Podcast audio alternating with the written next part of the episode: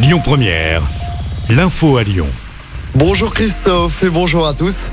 La solidarité après la terrible avalanche de dimanche en Haute-Savoie, six personnes pour rappel sont décédées, dont un couple de jeunesses près de Lyon. Une cagnotte a été lancée par les parents d'élèves de l'école Nelson Mandela pour soutenir les quatre enfants du couple. Ils sont âgés de 7 à 16 ans. Deux sont encore scolarisés dans la commune. Près de 2500 euros ont déjà été récoltés. Nous sommes à la veille de la douzième journée de mobilisation contre la réforme des retraites. Ces opposants veulent mettre la pression à J-1 de la décision tant attendue du Conseil constitutionnel. Les sages doivent se prononcer sur la conformité de la réforme. Demain, il y aura des perturbations sur les rails à la SNCF. Comptez 4 TGV sur 5 et 3 TER sur 5 en moyenne. À Lyon, la manifestation partira en début d'après-midi vers 13h30 de la place Maréchal Lyoté dans le 6e en direction de la place Bellecour. Dans l'actualité locale, un drame évité de peu à Caluire vendredi dernier. Un garde-pêche a été frappé puis jeté à l'eau par un homme lors d'un contrôle sur les berges du Rhône.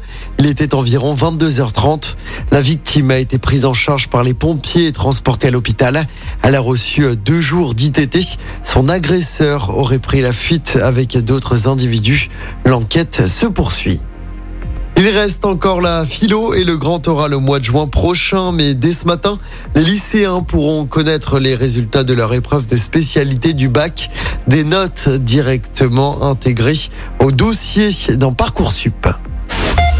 Ce serait le premier titre européen de l'histoire du club. Les basketteuses de Lasvel doivent terminer le travail ce soir en finale retour de l'Eurocoupe face à Galatasaray en Turquie. Au match aller la semaine dernière à Mado Bonnel s'était imposé de 39 points. Le coup d'envoi du match sera donné à 19h. En football, Manchester City a un pied en demi-finale de la Ligue des Champions.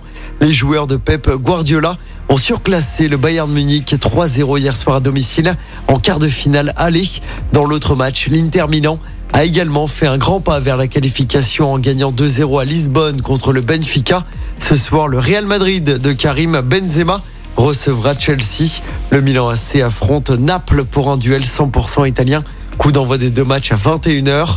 Et puis toujours en foot chez les filles, l'équipe de France a remporté son deuxième match d'affilée hier soir dans le cadre de sa préparation à la prochaine Coupe du Monde.